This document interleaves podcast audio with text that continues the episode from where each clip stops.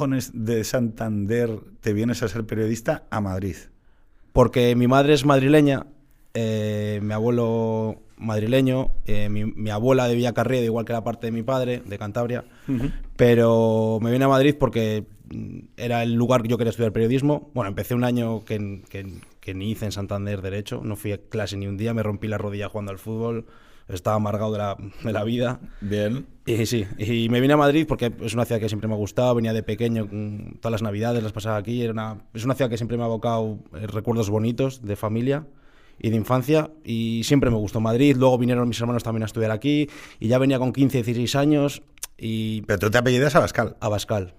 ¿Tienes alguna relación con...? Ninguna. ¿Ninguna? Ninguna, ninguna. Pero ni ideológica. De hecho, ideológica no, ninguna, no, no. ¿Tampoco? Tampoco, tampoco. De hecho, tengo un primo que se llama Santiago Bascal y le joden la vida por Twitter. Claro, pero la, la pregunta es, ideológicamente, ¿tú dónde te sitúas? No lo sé. ¿No lo no lo sabes? sé, no lo sé. Eh, socialdemocracia. Ahí está, ahí lo dejaría, en la socialdemocracia. Sí. O sea, socialdemocracia es un poco como que Sí, haya un poco- estado del bienestar. Sí, un poco mm, peso state of mind, diría yo. Sí, sí, lo, lo- lo O sea, tú no te defines de derechas. No me defino de derechas. Eh, quizás a lo largo del- de los últimos años sí me haya radicalizado un poco por la estupidez, digamos así, un poco de la izquierda progre, ¿no? El posmodernismo y demás. Eh, y esa ridiculez que me ha provocado ver ciertas cosas eh, Sí. gobernantes de izquierdas eh, y luego escuchar otras opiniones. eh, luego, por ejemplo, a mí los periodistas que más me gustan y que más mm, respeto me producen y que más disfruto leyendo o escuchando, eh, curiosamente son de derechas. Eh, véase, empecé a escuchar a Federico Jiménez Santos y me parece que es una persona que a pesar de poder tener un estilo bastante insultante y que puede provocar bastante ira en mucha gente, me parece una persona que tiene un nivel cultural que muy pocos tienen en este país. Eh, siempre disfrutaba muchísimo leyendo a David Gistau, escuchándole.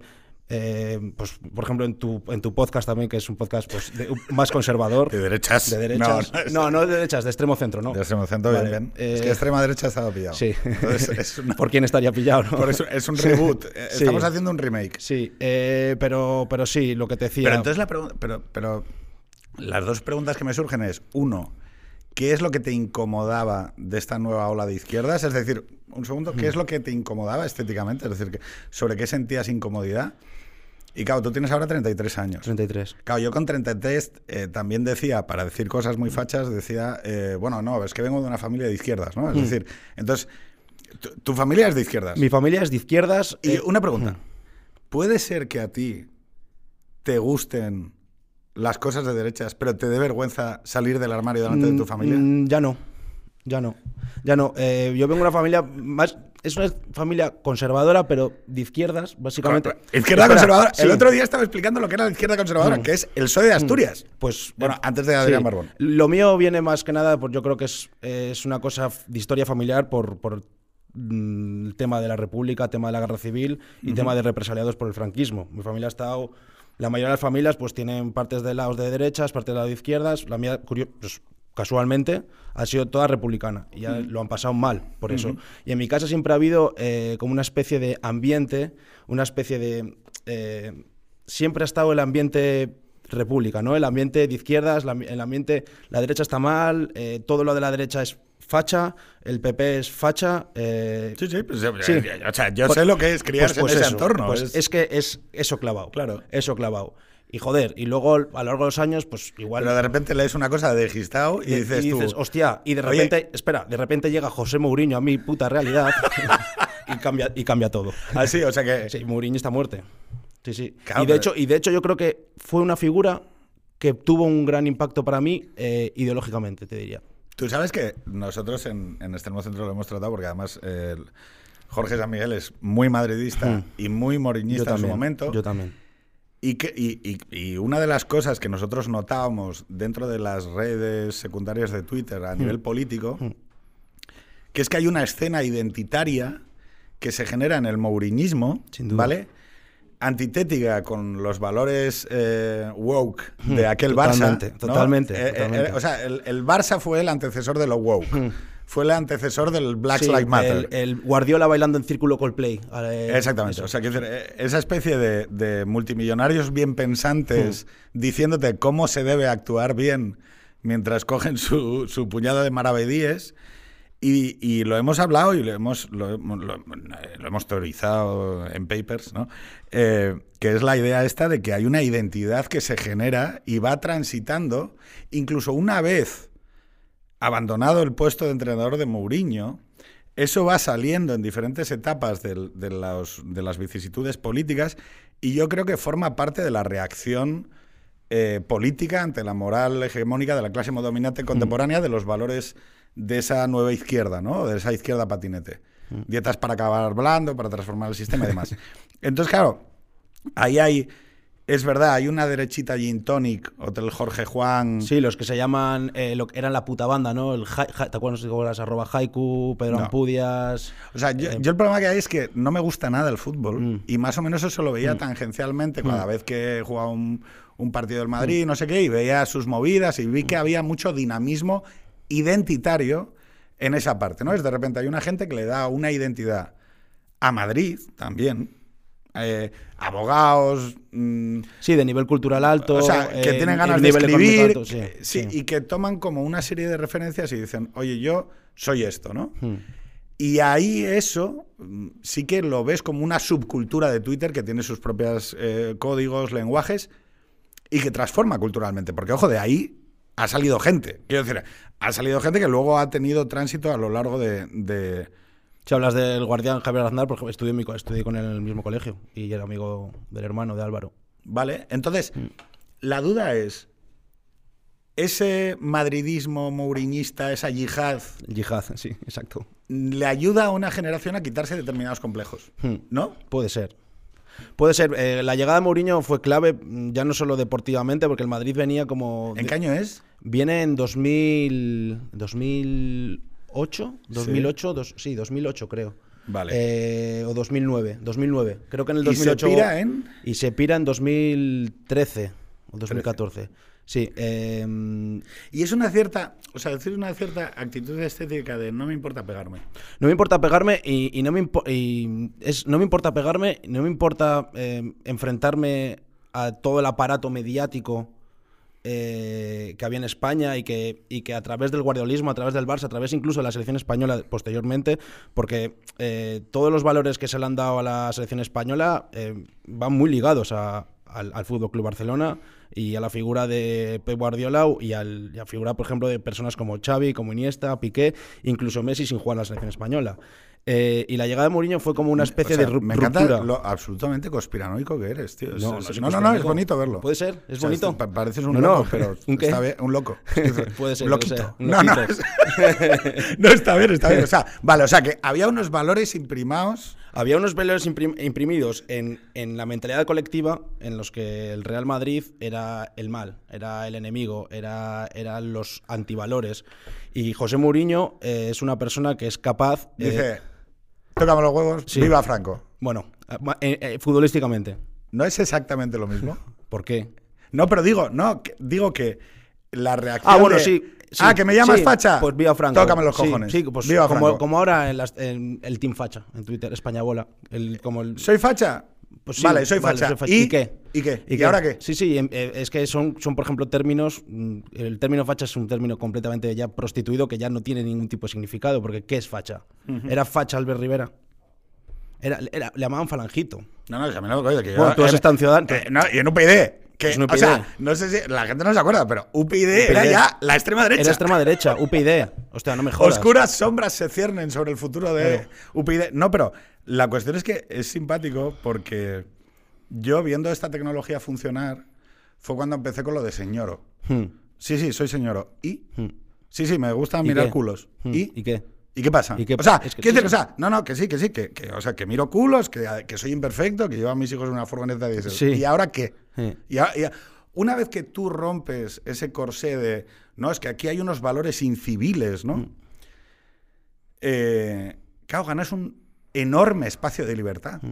que es, no, mira, yo no voy a dejar que me marques el terreno de juego y además eh, coloco esto aquí y lo que vamos a demostrar es que en realidad tam- tampoco tienes tanta fuerza, tampoco tienes tanta fuerza, que es lo que intento muchas veces explicar con el tema de las polémicas de Twitter, Hmm.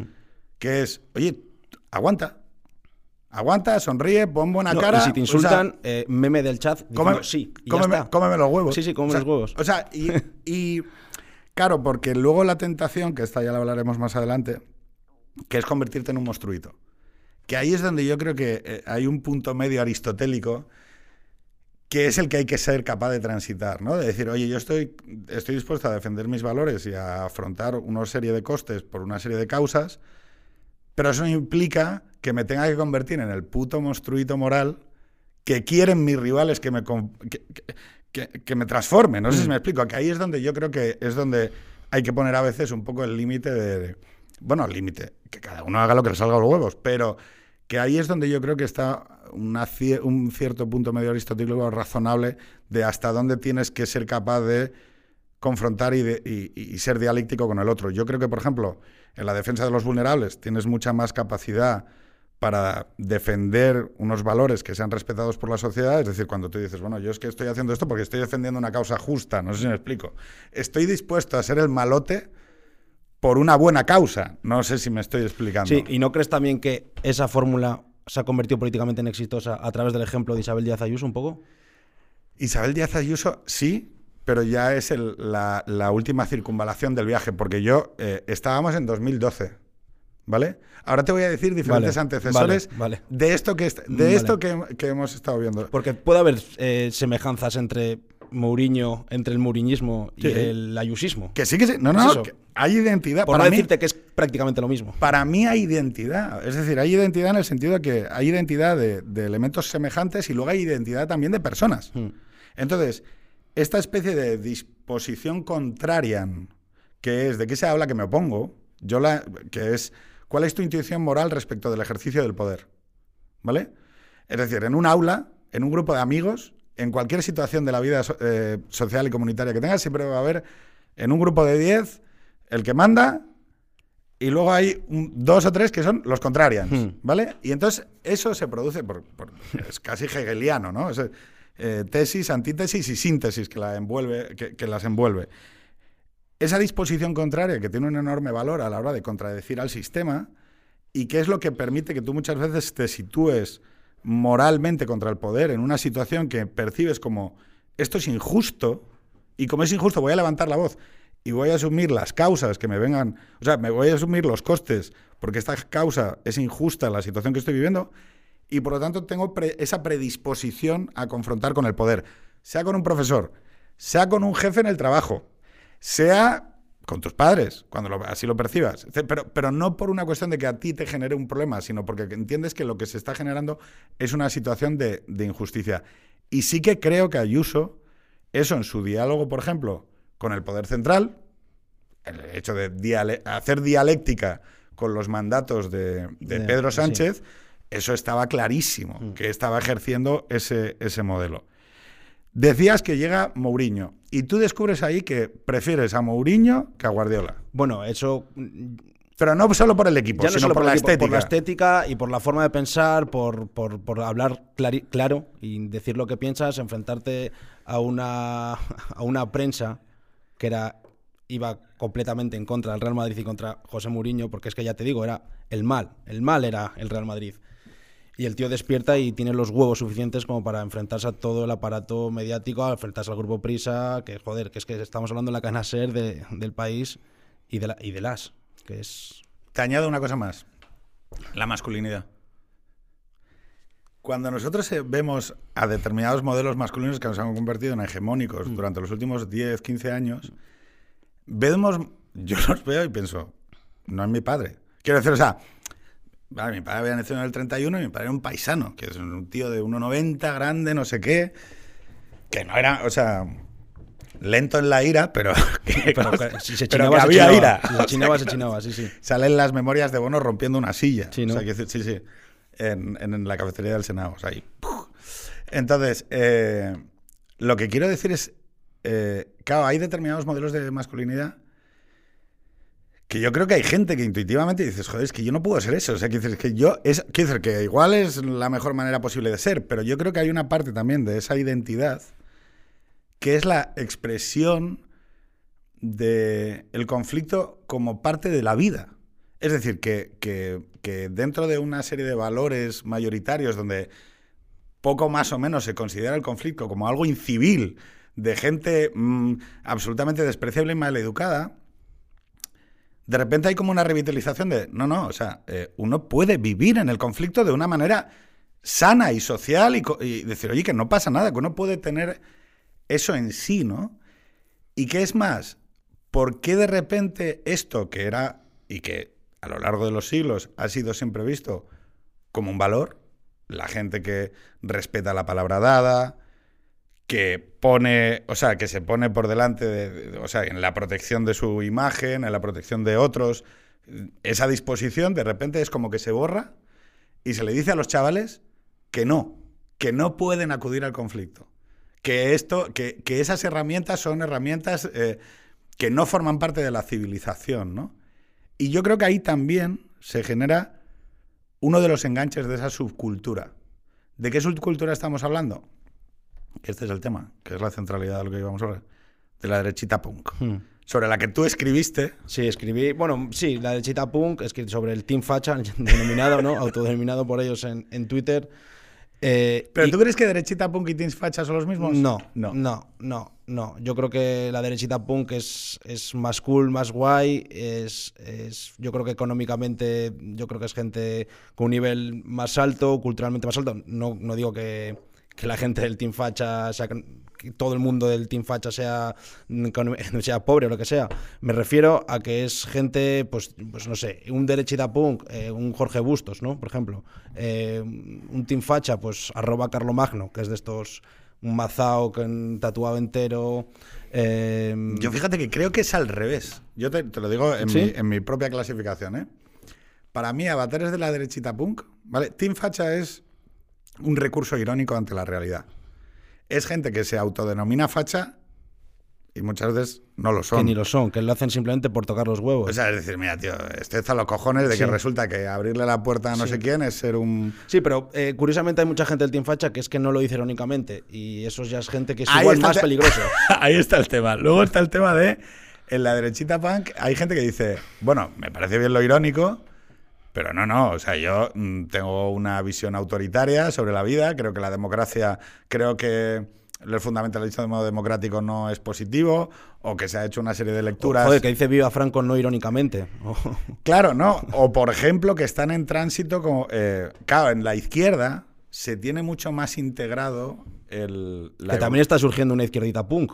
Que se está rebelando contra el- El- la ¿cómo- derechita moderna. cómo se llama El, el- Roberto Vaquero de? Frente Obrero, que le entrevista el otro día. Que por cierto, le tendrías que traer aquí porque quedaría una entrevista de puta madre. Vale, vale. Eh, pues, eh, ah, pues no sé, la figura de Nairi Simón, todo lo que, todo lo que ha producido. Ana Iris Simón es para mí izquierda con- conservadora. Izquierda conservadora, pero, pero, pero ¿no crees que es que re- rebelarse contra una figura, Sí. por ejemplo, contra Antonio Maestre ya la convierte un poco en izquierdita punk? Que sí, que sí. sí, Pues sí, eso. sí, para mí es. Este, Hardfighter, el rapero. Sí, Pues lo conozco, Pues es izquierdita punk y, y- y que está bien que está bien que, que- que surja y que se revele contra, contra, contra la izquierda hay ahora que es la- el posmodernismo, es que es el poder ahora mismo.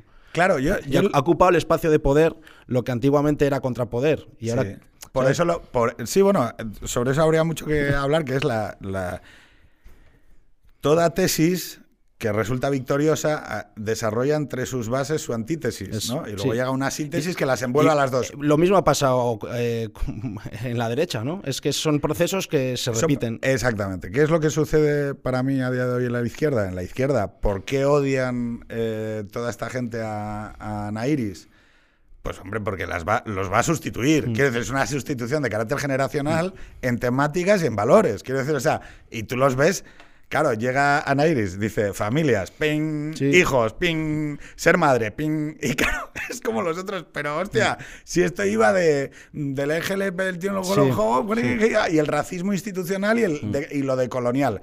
Claro, y es que es una idea de olla porque dices tú, no sabes, o sea, no entiendes nada. ¿A quién coño le importa debates en España como, por ejemplo, yo qué sé, el indigenismo? Es que es- no me jodas, en- estamos en España, o sea, no me ves a mí pidiendo perdón o tú a ti tú, que, exigiendo a un romano, a un italiano, oye, pídeme perdón por... por No, por, echar a los indígenas de aquí- Asturias y de Cantabria, quedo- no me jodas. Yo, aquí me quedo con lo de Reverte, que es, oiga, díganselo a los de Sí, que yo me quedé sí, aquí. que yo me o sea quedé- que- es- sí, es una, es una reflexión perfecta. Hable- pero, háblenlo ustedes pero, con coño, pero que son, que son, que son debates que, que no importan a la, a la gente real. O sea, son la verdadera lucha importante, por así decirla, que, que, que- que- que debería haber en, en- en toda persona trabajadora. Yo creo que es la lucha de clases. Es que no, no, hay, más, no hay más lucha importante eh, Claro, pero yo- esa. Luis, por eso, por eso eh, tú y yo, y yo y. Perdón que me ponga el burro delante, ¿no? Pero yo me llevo muy bien con la izquierda materialista.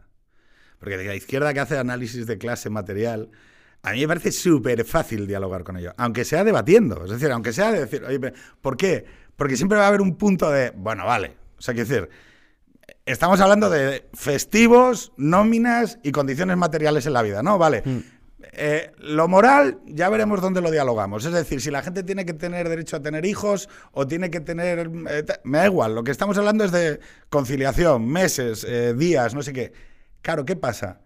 La nueva izquierda, que parte de una tesis de sustitución del, del- de cultural, es decir, que esto, por lo que resulta tan agresiva y a mucha gente de la propia izquierda resulta muy agresiva, es porque la propuesta de la nueva izquierda es una propuesta de sustitución total. Es decir, incluso de las relaciones dentro de la comunidad. La izquierda material se lleva, eh, vamos, eh, toda la segunda mitad del siglo XX es un diálogo producente entre democristianos y sindicatos. Y ya está. Decir, o sea, vale, izquierda, o sea, eh, derecha eh, democristiana, eh, socialdemocracia, tal, festivos, condiciones laborales, los fijos, los no sé qué. sea, Y ahí las comunidades más o menos dialogan con sus casas.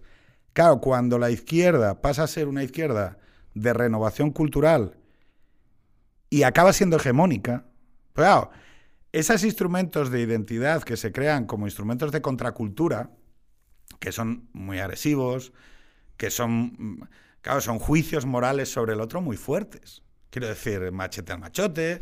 Claro, es- bueno, tú puedes decir machete al machote, claro, pero no siendo ministra. Bueno, sí, a ver, pero eso no, no deja de ser lemas que se gritan en la calle, pero el quien dice machete al, eh, al machote no va a coger un machete y se lo va a clavar en la cabeza a un tío. Pues claro, pero ¿qué es lo que sucede? Que hay determinados mo- eh, fundamentos morales eh, de la comunidad moral, fundamentos de la comunidad moral, no fundamentos morales, fundamentos de la comunidad moral, que por ejemplo se ponen en disputa. La familia. La izquierda materialista, la izquierda mm, socialdemócrata, la izquierda de los sindicatos, en la puñetera vida, en la puñetera vida, se, le, se ponía a disputar la idea de familia. Además es que, joder... Es eh, como, no, y la idea de tener casa. mm, La idea de, oiga, la gente se tiene que casar. Sí. Si le apetece. o sea que- claro, pero, oiga, es- ya está. O sea, quiero decir, claro, pero cuando llegan a Iris y dice, no, bueno, es que eh, casa, trabajo estable, pareja estable y hijos, esa nueva izquierda dice, no, no, esto es falange. Y claro, dices tú, Pero ¿cómo va a ser falange? Joder, es que se está debatiendo sobre algo tan importante como es la familia. Es que la familia es que es, es, es el, para mí es el, el factor más determinante. Tener una buena familia es un factor determinante en la vida. O sea, si tienes buena familia, si tienes unos padres que te quieren, tienes la suerte de tener, de tener hermanos, primos que te llevas, creas unos vínculos que son muy positivos para la vida. ¿Cómo, cómo alguien va a criticar que Anairi Simón esté exigiendo poder tener familia? Bueno. es, que es la puta base del mundo. Es que es- no crees, Pedro, que es. Pero tú- tú- vamos a- ¿cuántos, tú tienes cuatro hijos, ¿no? Tres. hijos. Pero ojalá tuviera cinco. Pues pero no, eso. no, tengo tres, tengo tres. No, pero fíjate, esto que, esto que acabas de decir tú es. Vale, yo comparto contigo. Es que es, algo muy, muy pero fíjate, lógico, ¿no? Claro, ¿cuál es el tema? Es, si esto fuese un triángulo y ahí nos uniéramos tú y yo, diríamos, oye, ¿cuáles son los elementos? Bueno, ¿Existe el amor? ¿Existe la familia? Sí, perfecto. Hay una serie de eh, objetivos unitarios dentro de las sociedades de las que formamos parte y que debemos promocionar porque nos parece que ahí hay una verdad. Y tú y yo diríamos, bueno, pues eh, yo creo que las empresas no sé qué, yo, no, yo creo que los sindicatos no sé qué más. Pero bueno, la familia, ole. Claro, esos son los fundamentos que cuando tú dialogas con esta nueva izquierda, te encuentras con que no. O sea, no- es que ahí no hay posiciones en común. O sea, y este es el tema por el cual los rojipardos, la izquierda materialista, la izquierda sindical, la izquierda obrera, entra en contacto con el mundo conservador. O sea, es ahí donde de repente tú Sí, que puedes... son, son los elementos que, que- que- que ponen en común a, a gente ideológicamente muy dispar. ¿Tú no, te das cuenta? Sí, sí, completamente. ¿Tú no te das cuenta que de repente hay como gente que se lleva bien cuando... Bueno, no, pero es que... Sí, sí, vale. Tú, mm, cita- tú leías con 18 a Marx y yo leía no sé qué, pero de repente hay como una comunión. Esa idea sobre los valores sociales conservadores, entre comillas, ha estado en la base de la izquierda española durante décadas. O sea, quiero decir, el, el para... Bueno, Además es que- Bono, Extremadura, Castilla-La Mancha, el PSOE de Andalucía, era, el PSOE de Asturias, eran estructuras de izquierda conservadoras, de valores conservadores. Y encima yo creo que esos son valores mm, culturales en los países latinos mediterráneos, en lo cual mm, la figura de, de la mujer, la figura de la madre, de la, de la abuela, eh, no quiero decir lo típico de eh, el mat- un matriarcado, pero por ejemplo en Cantabria, Asturias, los, los territorios del norte, eh, históricamente eh, en, los, en los pueblos eh, prerromanos, los cántabros astures eran eran pueblos, eh, no les quiero ahora romantizar ni nada, pero en la que la figura de la mujer, la figura de la madre, todavía yo creo que en la actualidad en los pueblos, eh, coño, eh, ¿Quién manda? eh, eh, yo soy El de Villa- obrero, eh, que metía, el obrero que metía la pasta mi abuela en era la cuenta. pas- somos pasiegos, somos de Villacarriedo, Ah, joder. de y la- sí, sí, señor. de Villacarriedo. Vale, donde vale, los vale. del macho ahí en Sí, señor, sí, señor. y Joselín también es muy buenos. Tú sabes, bueno, no vamos a hablar de los valles pasiegos y no, de ya, la leche, pero Ya has estado hace poco, ¿no? Has estado este verano, tío. haciendo ahí cordero a la estaca y, un cochinillo a la estaca. Y son, son unos valles preciosos, pero- Preciosos. Pero, invivibles. Invivible. Bueno, eh, si, bueno, si te vas a la. Bueno, San Pedro Romeral y tal, ya quedan muy lejos. Lo- y mi pueblo es más abajo, que es Villacarriedo. Ahora está considerado Valles Pasiegos. Eh, pero sí, por ejemplo, joder, en, en los pueblos, eh, la pasiega es una figura mm, determinante en, en la familia y en, y en cómo se cómo se explica en. eh, Claro, pero la reclamación política solo se podía hacer construyendo argumentos sobre que esa gente estaba oprimida y sobre que esa gente en realidad no era libre, no estaba emancipada. Y claro, lo que yo creo que pone en disputa eh, vuestra generación, afortunadamente, es, vale, ya estamos liberados. Ya podemos follar todos con fo- todos, ya podemos ser poliamorosos. Antes no se podía, ¿o qué? No. Bueno, Bueno, esa- no sé yo, Esa ¿eh? otra. Bueno, esa otra, que es esta ficción de que la gente no follaba o no se perdona. O sea, la institución matrimonial eh, católica conservadora está sentada en el perdón porque somos imperfectos. O sea, a ver si creéis que la idea era que todo el mundo... Bueno, no, no- no vamos, a, no vamos a meternos en, en- en eso otro día. Pero a la que voy es el hecho de que, claro, toda la construcción eh, contemporánea, política, sobre cómo la mujer y tal, sujetos dominados, eh, se aprendió a follar en el 68. Claro, porque, o sea, comer un Sí, coño y tener un orgasmo es una cosa que, eh, no, no, en 1500 no se No se sabía. hacía, no no, es que, o sea, esto se descubrió a partir de exactamente de 1968. La gente no sabía cómo funcionaba un- una polla ni un coño. O sea, era una cosa eh, tal. Pero claro, por es- porque esa reclamación de carácter político eh, tiene que darse valor, ¿no? Eh, claro, empieza a, a decir, no, no, claro, la emancipación, la libertad, el radio de opciones. Y tú dices, ok, vale, hemos conseguido ya que casarse sea una opción, que tener hijos sea una opción, que nadie se sienta obligado para serlo. Bueno, pero ya podemos, ya podemos, un- una vez que ya hemos conseguido esa emancipación para que la gente pueda hacerlo o no pueda hacerlo, lo que podemos empezar ya a valorar son los efectos de que se haya convertido en una opción y si, por ejemplo, hay más soledad, si hay más fracaso sentimental, si la gente cuando va cumpliendo años no expresa la, bueno, la voluntad de haber sido eh, más veces padre o más veces madre, si estos espacios de libertad no están siendo conquistados constantemente por el mercado. Es decir, vale, sí, eh, no, la libertad. Bueno, sí, claro, ahora lo que tienes es la libertad para estar en Tinder. O la libertad para estar en un mercado sexual intermediado por el, eh, las aplicaciones eh, eh, informáticas. O ahora lo que, bueno, como ya no hay tantos compromisos familiares, tienes mucha más libertad, ¿sabes? Para dejarte la vida en la oficina. Ahora, como no vas a ser madre joven, pues entonces vas a ser, vas a tener la libertad de congelar óvulos, ¿no? O de dedicarle más tiempo a la empresa. Vas a- en, vez de, en vez de dedicarte a, a cuidar, ¿no? Es que era una cosa degradante, pues ahora te vas a dedicar los mejores años de tu vida a un despacho de abogados. ¡Ole! ¡Victoria! Porque en realidad no hay tesis de crítica contra el capitalismo. Y en esto ha habido una alianza que yo sí que noto que es necesario que vosotros eh, contraigáis, porque la izquierda antes hacía crítica de estas cosas, de los excesos del capitalismo, de los excesos de la... o sea, de, dónde hay que decir que no a determinadas cosas, ¿no?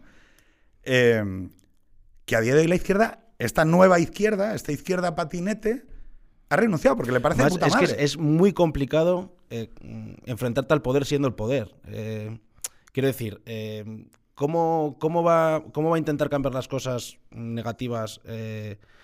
por ejemplo, ahora partidos políticos como Podemos, Podemos hace a veces oposición a su, a su propio gobierno. ¿Para qué? ¿Quién, ¿Quién, cree? ¿Quién se, quién se cree ese, ese, discurso a veces? ¿Pero tú crees que el cambio se va a producir por los partidos? Mm, es que no lo sé. ¿Cómo, ¿Cómo se va a conseguir? Yo es que no, o sea, mira, personalmente, ¿eh? o sea, creo que hay un problema en España que es acreditarle a los partidos más responsabilidad de la que pueden tener. Los partidos tienen, son, los, bueno, son tecnologías para ganar votos, acceder al poder y contar escaños. Pero, y está bien que así sea. La responsabilidad de afectar a las normas morales de la comunidad es tuya y mía.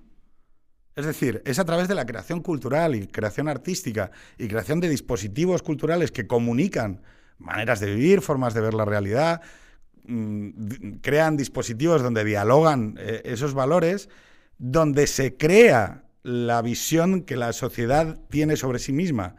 Los partidos políticos tienen unas responsabilidades. Pero son ellos los encargados de, idear las leyes, llevarlas a cabo y aprobarlas para que realmente sean, sean leyes que cambien las condiciones materiales de. Son los poetas, tío, no es verdad.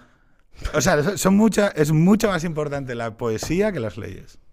Y esto, lo siento, o sea, después de muchos años en política, te digo que los temas llegan a los parlamentos. ¿Pero quién lee poesía? Bueno, la, poesía, quiero decir, la creación artística. La música, por ejemplo, sí. Bueno, vamos a hablar de Purgan. Vamos a hablar de Purgan. ¿Cuándo, ¿Cuándo cómo descubres tú a Purgan? Yo Purgan descubro... Eh, perdón, perdón. Purgan ha cambiado... Es que te voy a... O sea, te he estado mandando cosas... Sí. ¿Ha cambiado Purgan las cosas? Eh, Purgan fue el primer grupo en traer la escena trap a España.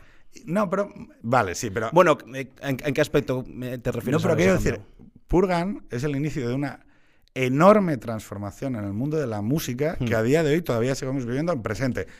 Ojo, y fue un chispazo, porque fue así. Un chispazo porque. Eh, bueno, Purgan tiene, antes del disco que tienen con Sony, eh, que es el único disco que han sacado, tienen... ¿Tú cuándo los conociste? Yo los conocí a través de, de Katie Kane, que primera era de, de Punto Gómez, Katie Kane, el del sí, sí, sí, que sí, Gucci Mane en la... Nos conocemos, o sea, conocemos... Sí. Katie Kane.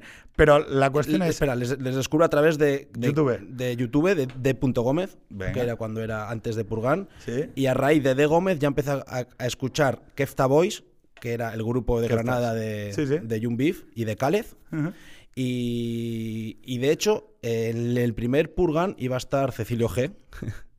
que finalmente no estuvo porque acaban a hostias. Acaban a hostias. Le, debió pegar un par de hostias Cecilio a, a, a Fernandito. Y, bueno, luego se reconcilian. Hace muy poquito se han reconciliado. han sacado un par de temas, algún tema juntos. que está como unas putas maracas. Como unas putas maracas, que también es otra figura indiscutible en, un poco en, la. Pero claro, tú, ves al Cecilio de ahora, donde ya se ha hecho una presentación, sale con el ave rapaz, sale con no sé qué, y es un creador. Pero. ¿Tú te acuerdas? O sea, yo me acuerdo de llegar a esa escena vía YouTube. Sí, hay, un vídeo, hay un videoclip muy clásico de Purgan en el que aparecen Jun Beef y, Cecilio cantando en, un, en una feria. Exactamente, que Cecilio sale pintado con los labios, que parece, o sea, bueno, eso es posterior, es uno que aparece con un pañuelo en la cabeza, sí, bueno, sí, con la camisa abierta en una en la típica feria de Exactamente. y eh, claro, tú llegas, o sea, yo me acuerdo llegar a ese llegar a eso hmm. y decir, ¿qué coño es esto? Hmm. O sea, estoy viendo algo que es nuevo. Es nuevo no lo entiendo muy bien, ¿vale? Pero sé que estoy viendo algo que es genuino en el sentido de que está expresando algo, hmm. algo de estos chavales que no que luego empiezas a ver hay una ruptura, y encima hay una ruptura bastante clásica con el a ver todo viene Estados Unidos no del nacimiento del trap en Atlanta y tal eh, eh, y, y hay una ruptura bastante importante con el rap clásico eh, es espa- español. Con el coñazo. Con el del coña- rap No quiero personalizar, pero contra, imagínate, con Nach, ¿no? Un Nach o un SFDK o cosas así. Que un Totequín o. que- exactamente. que- Mm. O sea, ¿qué es lo que Bueno, se- de hecho, perdóname que te corte, eh, había ya o sea, antes. ya me- ¿Te antes estás viendo de arriba porque me estás cortando? No, no, no, no, no, y me parece de puta madre. Sí, pero tío. pero es- es- has empezado lento, pero ahora ya, Ya. estás cogiendo No, sí, hablamos de trap, Es ya me, me gusta más el tema. Me gusta, la política me gusta, pero joder, eh, me aburre también al mismo tiempo. Vale, vale. Eh, me- lo que me gusta, a mí, mejor. a mí lo que más me gusta hablar es de trap y del Real Madrid. O sea, son, Vale. mis, son mis dos temas. No, pero bueno, seguimos hablando. Eh, también hay una ruptura con el rap con un grupo que se llama Aquatofana. Eh, no sé si conoces a Elio No. Tofana. Eh, Ah, es actor, Tofana, Elio, sí, Elio sí, Tofana. sí, Era un grupo Tofana. que fue el primer grupo, yo creo que convirtió un poco el. el- trajo un poco el, el rap de bloque, el rap de, de, de banlieue de, de París, de, de grandes ciudades de, también de Estados Unidos, de Berlín y tal, que era un rap como más mafia, ¿no? Más- Marginal. Más, marginal, más, más drogas, más putas, más cocaína, ¿no? Em, y fue el primero en traerlo. Eh, y esa, ese, ese grupo, Elio Tofana y, y Aqua Tofana, fue creo que un grupo que coyunturalmente tuvo una grandísima importancia en, en- en la evolución de un rap que, el rap yo creo que antes, en los años 2000, bueno, cuando nace en los 90 en Madrid, con Madrid Zona Bruta y demás, este, este tipo de grupos sí que era como más, era más de barrio. Luego como que se hizo como una especie de, como de rap más progre, más hippiesco, ¿no? Aquí está el tema. Es que Mm, déjame vale, sí, hacerte vale. una. No, no, déjame Sí, sí. hacerte un apunte sobre esto. Eh, el rap en España durante mucho tiempo ha sido un simulacro. ¿Por qué? No sois negros. Sorry. Sí, o sea, sí. o sea, quiero decir, no, no es que no seáis negros. O sea, quiero decir, nuestro rap es El flamenco. de los gitanos. Eso es. ¿Vale? O sea, Nuestro rap es stop. canelita. Exactamente. O sea, stop, por favor. O sea, es más rap mm, camela. Eh, con el feriante este tal Sin que- duda, pero que- sin duda, que, sin duda. que un chaval que Kizke eh, hablando de, no de sé jacuzzi con putas y Lamborghinis. No, No. y ojo, no pasa nada. Lo que está bien hecho y suena bien, de puta madre. Que es ningún problema. O sea, yo, si suena bien, mm, me da igual que si es o no es, o si has nacido en no sé qué barrio, no sé qué. O sea, ningún problema. Dicho lo cual, el problema que hay es que hay un momento en el que el rap español se vuelve un coñazo. Porque son gente rimando, metiéndote mm, una turra. Quiero decir, una turra de no sé qué y tal, y porque hay que ser buenos, hay que reciclar, porque no sé qué, hay que tratar con respeto, porque no sé Sí. qué y tal. Y es como, tío, esto se parece al puto barrio Sésamo. Pero además el problema que hay es que es letras de barrio Sésamo con pinta de malote. Mm. Y claro, la contradicción estética es bestial, porque es, es como un tío eh, yendo qué, diciendo, tienes que meter la botella en el contenedor amarillo, no sé qué, tal", y tú dices, eh, esto no, es que decir, esto no, quiero decir, eh, letras súper blancas, que no tienen ningún componente tal. Y ahí es donde llega, claro, yo, es, eh, ahí había, luego hablaremos de Tangana, eh, había algunos que yo creo que veían que esto era un coñazo y tal, y que no saben para dónde tirar, y de repente yo llego a unos chavales, ¿Tú cuál- ¿Qué? cómo conociste a, a- a Purgan? porque yo estoy, mm, eh, o sea, eh, esto va a parecer una, bueno, una gilipollez, no voy a decir el, el término denigratorio, pero eh, yo estoy siempre mirando mucho tendencias, cosas raras, Mm, Sí, yo o sea, también. salirme un poco del... Mm. o me pongo en incógnito para que me lleve a no sé dónde y entonces no, no prediga el algoritmo lo que, lo que, lo que yo ya me sé, ¿no? Mm. Entonces, eh, siempre me ha gustado mucho un poco la, escena esta de a ver qué están haciendo los chavales de 20. A ver qué están haciendo los chavales de 20, ¿no? Porque los chavales de 20 no tienen pasta, tienen ingenio. Los chavales de 20 no tienen... Y claro, siempre me ha parecido muy coñazo la música convencional española. O sea, eh, esto es una cosa que, he defendido con Lenore, que es que hay un momento en que la música española es como que se, se, se solidifica y se queda quieta, ¿no? Y entonces están pasando cosas por ahí, por ejemplo, eh, el hecho de que no se baile tanto en las... O sea, eh, es muy raro, ¿no? Es eh, en el mundo ahora, está ¿no te la música de baile y urbana y está la música urbana, que se estaban haciendo unas cosas acojonantes en todo el mundo y en España seguimos con em, Leiva, no sé qué, tal, y es como, eh, no, es que yo salgo por garitos. Bueno, tío, yo no sé, me me parece un coñazo. O sea, o sea, me encanta bailar y quizá por eso siempre es como, a ver qué están haciendo los chavales de 20. Y de repente llego a esto Mm. y digo, esto yo no lo he visto nunca. Y además yo no tengo ni, ni idea de si es trap de Atlanta, si no Sí. sé qué. Es, yo esto no lo he visto nunca aquí. Y unos chavales creando mixtapes, que este es el tema. Boom, boom, boom, boom, boom, boom, boom, boom, boom, boom. O sea, un, Sin un- parar. Sin parar. Sin parar. Eran unos tíos que se juntaban a fumar porros en una casa. Que, o sea, yo lo ve. eh, Era la idea del. Estás viendo cómo lo están haciendo. Mm. Porque veías lo que estaban haciendo, lo que grababan, las. las o sea, era como un proceso de inmersión total en el proceso en el que ellos estaban. Que era. Nos hemos juntado cinco frikis, pero cinco putos frikis que hay que vernos. Que estamos a esto pero no tenemos nada más que nuestro, o sea, tenemos un cuchillo entre los dientes y vamos a crear cosas.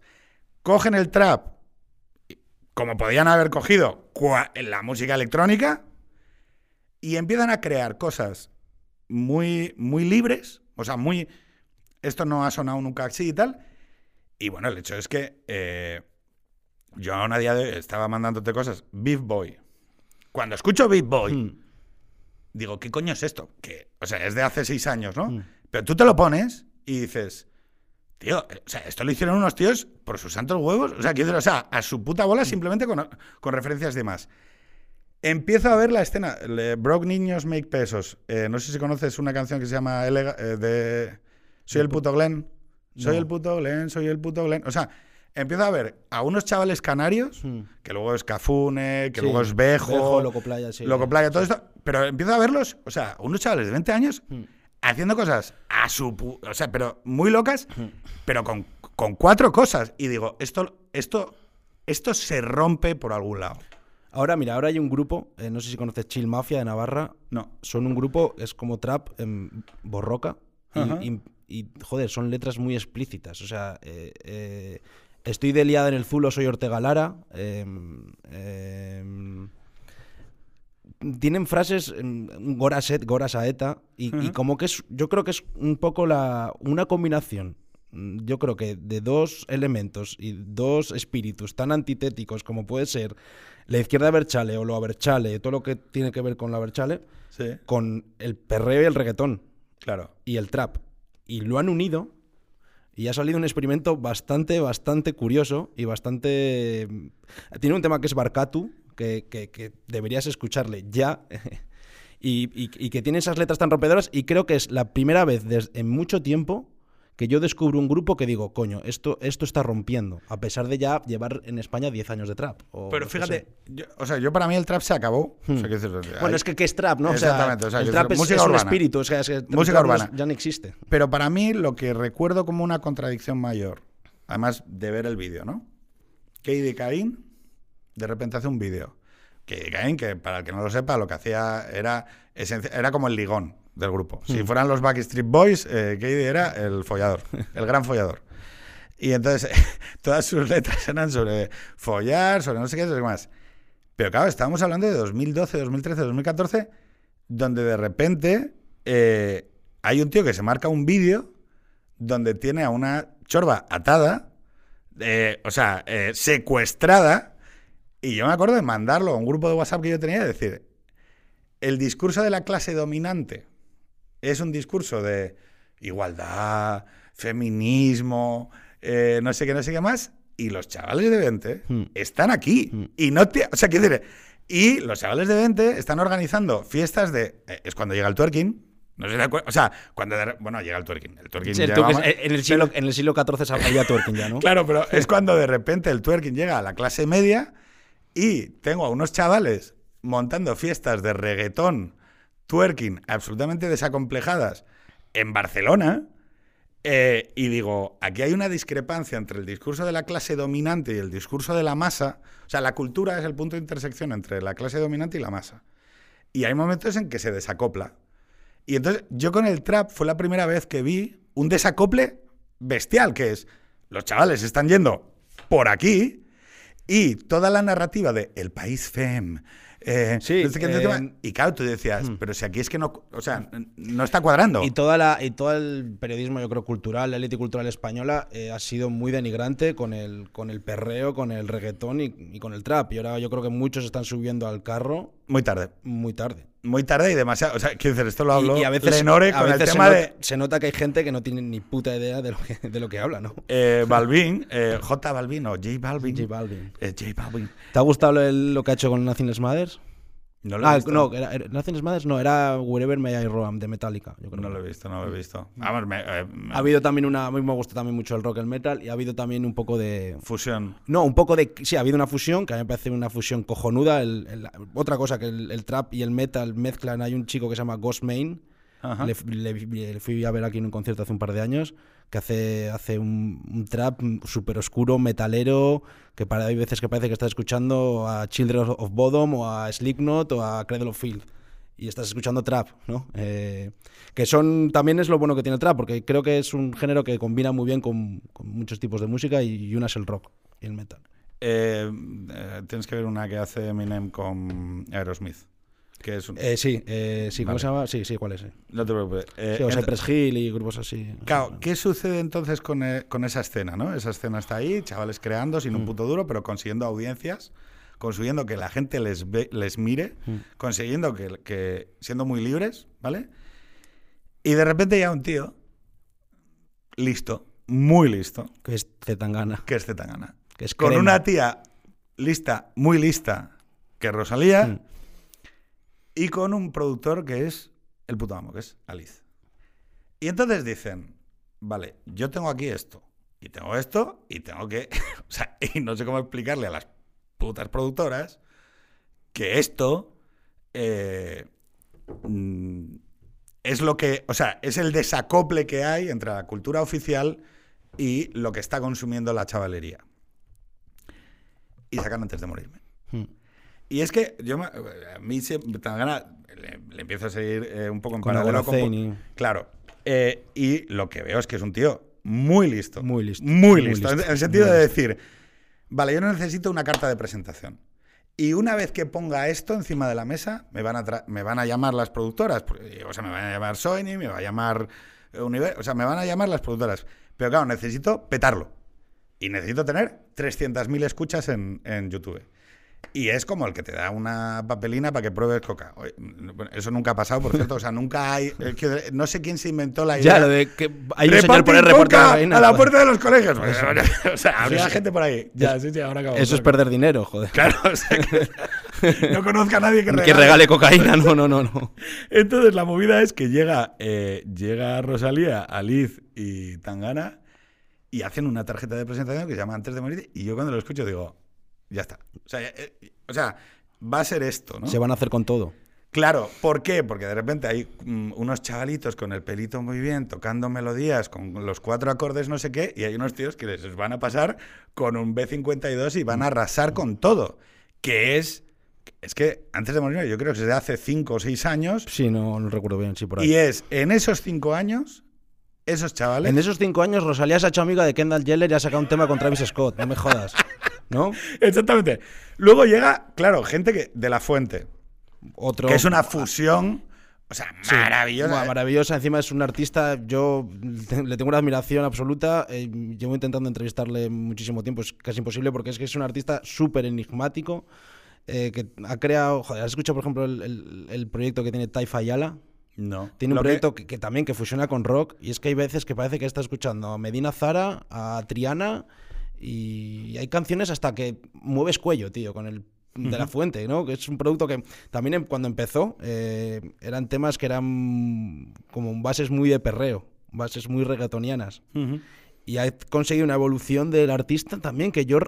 ¿Tú conoces Pocas- ese directo que tiene en el Sí, museo? increíble. Bueno, increíble. O sea, O sea, es la ahí- hostia eso, tío. O sea, eh, Con la camiseta camarón y tal, eso es, eso y es una todo- brutalidad. O sea, para la gente, o sea, buscar de la fuente. Bueno, hay una actuación en directo en un museo con una guitarra española y un cajón Mm. que te- y una base de ritmos, o sea, una caja Sí. de ritmos, tal. O sea, que decir, hay música electrónica metida ahí, pero fusionada con una delicadeza. Y, y con un. Y, y es del único concierto que yo he visto en directo que, que- que le queda bien el autotune. Pero es que si no hubiera habido los cinco porreros locos en aquel piso de Barcelona, transformando las cosas en base a, a- haciendo una cosa densa, con, como punta de diamante y rompiendo las cosas, seguramente no se hubiera podido producir de la fuente en el museo. Es muy posible. Claro, yo a lo que voy es que la, la afectación de las cosas que entendemos. quiero decir, y luego, ojo, la transformación que se opera eh, en cuanto a los valores representados en la escena. Porque esta es una música que no forma parte de un discurso sobre la moralización de la ideología, por ejemplo. O sea, el- no- no, este, en, este, en esta letra no hay, en estos mensajes musicales no hay un mensaje ideológico de izquierdas ni nada así. no, para nada. Claro, esto es, lo, esto es lo llamativo. Y ahora hay una recuperación de los valores. ¿En qué sentido? Cuando llega eh, Tangana, dice, bueno, una vueltecita más. Yo mm, te mandé un tuit ahí que eh, yo en 2017 dije, eh, Z Tangana es el David Bowie español. O sea, es una comparación que me sale de tal, Hmm. pero lo que quiero decir es la transformación del personaje y la utilización del personaje como mecanismo de transformación de tus públicos y esa idea del personaje, o sea, del personaje creador eh, a lo Dalí, ¿no? Que el, el- el- el creador es también la obra. O sea, Hmm. Y además, joder, que está sabiendo convertir muy bien eh, eh, la, la Españita profunda, ¿no? La España cañí, hacerlo cool. Exactamente. Y eso lo han hecho muy pocos en España. Eso, pues no sé, lo ha hecho Almodóvar, lo ha hecho. Yo creo, a ver, yo creo que sí que era más habitual eh, en, en esa. en- Sí, pero es coger a Vigas Luna, o sea. Es una impugnación para mí de la globalización. ¿En qué sentido? Yo soy sujeto. Y esos son los valores de España, lo que la España cañí, eso es, eso es la cultura propia española, es- ¿no? Claro, el tema, el tema es que crear desde tus fundamentos personales propios y tus referencias culturales propias, que también es Ana Iris, que también es la reclamación de la familia como vehículo de transmisión, que también es la visión de que tú eres un ser que está eslabonado en una continuidad y que por lo tanto heredas cosas, transmites cosas y tus hijos te recordarán para reproducir cosas. Es decir, esa idea de continuo, de eh, que yo creo que en Tangana ya se corporaliza totalmente en, en la productora que es Little Spain, Hmm. ¿vale? Que es heredera de, de haber trabajado con la gente de Canadá, que son Sí, estos eh, videoartistas Malamente, absolutamente impresionantes, Sí. Pero que también construyen desde bases propias, porque si tú te vas a Bombay al- eh, del, del Guincho, eh, o sea, so- son referencias propias de- de- culturales. Y con los vídeos de Rosalía también sucede, son construcciones eh, culturales propias, son síntesis propias. Tesis, antítesis y síntesis. Yo creo que hay, una, hay un retorno a una serie de valores, yo lo digo así muy cachazudamente, un retorno a lo sagrado, ¿no? Un retorno a una especie de impugnación de nuestros padres más inmediatos, que siempre se dice para volver a los abuelos, ¿no? Y yo creo que esa, esa generación 2000, que soy yo, eh, que vivía de manera globalizada, que podía hacer un simulacro de un rap o que podía eh, trasladar la idea de que todos nos íbamos a disolver en la cosmópolis hablando inglés y sin identidades, yo creo que los que venís por detrás decís, eh, fuck you. Es la sensación que tengo. Nos quedan cuatro minutos. Vale. Te tengo que hacer la última pregunta. Dime. La última pregunta va a ser que hagas una recomendación eh, de un libro, un disco, una canción, una peli, una serie que creas que tiene relación con la transmisión cultural de valores de la que hemos estado hablando. Pero esa va a ser la última. Vale. ¿Vale? Voy a ir pensando. Luis, Abascal, Omen es un omen. En el nombre está el destino. Esta es la antepenúltima pregunta. Dime. ¿Puede ser que seas de derechas y que no te atrevas a salir del armario? ¿Puede ser este el día que digas, me gustan las pollas de derechas? Me gustan algunas pollas de derecha. no todas. No, también me gustan algunas pollas de izquierdas, ¿eh? Sí. Y algunos coños de izquierda también. Y algunos coños de derechas. Bueno, coños casi todos, ¿no? Bien, bien. O sea, no- esto nos lo van a censurar, pero bueno, no pasa Nah, nada. la pela. Eh, exactamente. Eh, hazme una recomendación. Pues lo que te he dicho antes, Chill Mafia, Barcatu. Creo que esa es la... O sea, me- te- o sea, vas a recomendar Algo a que unos ya re- etarras, tío. o sí, sea, sí lo voy a hacer. o sea, sí lo voy a no hacer. puede ser. Y te va a o sea, recomendar- vaya- o sea, espera, vas, vas y te- a espera, y te recomendar voy a re- y te- a unos Sí, proetarras. de sí los lo voy a cojones. hacer, lo voy a hacer, lo voy a hacer. Siete, siete balas en el zulo, eso sí era trap. Dios Eso, mío. eso dicen. O sea, no puede ser, tío. No sí, puede muy fuerte, ser. ¿eh? Pues, pues está pasando, tío. Y luego te voy a recomendar una cuenta de Instagram de un chico que se llama Ninu Toseína, que, Sí. hace, que hace directos en Instagram consumiendo todo tipo de drogas. Ante la... Parece Black Mirror, tío. Es un tío que, saca una sartén, se pone rayas de ketamina así, se come 20 ribotriles, se come 20 traquimacines. Pero ¿por qué, pero, pero ¿por qué, o sea, pero ¿por qué recomiendas esa mierda? Bueno, para que lo veas y para que veas muchas veces lo que se ha convertido las redes sociales y lo que se ha convertido igual la banalización de las drogas y la y igual un poco la cómo se ha fomentado el consumo de drogas, incluso también volviendo un poco al trap, ¿no? Porque es algo esencial. Y me parece que es un síntoma bastante negativo de un poco también de la decadencia que, algunos aspectos también existen.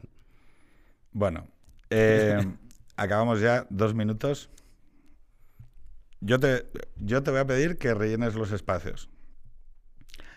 Ella se cura con rumba y el amor para la tumba los hombres le zumban, pero si le ponen la...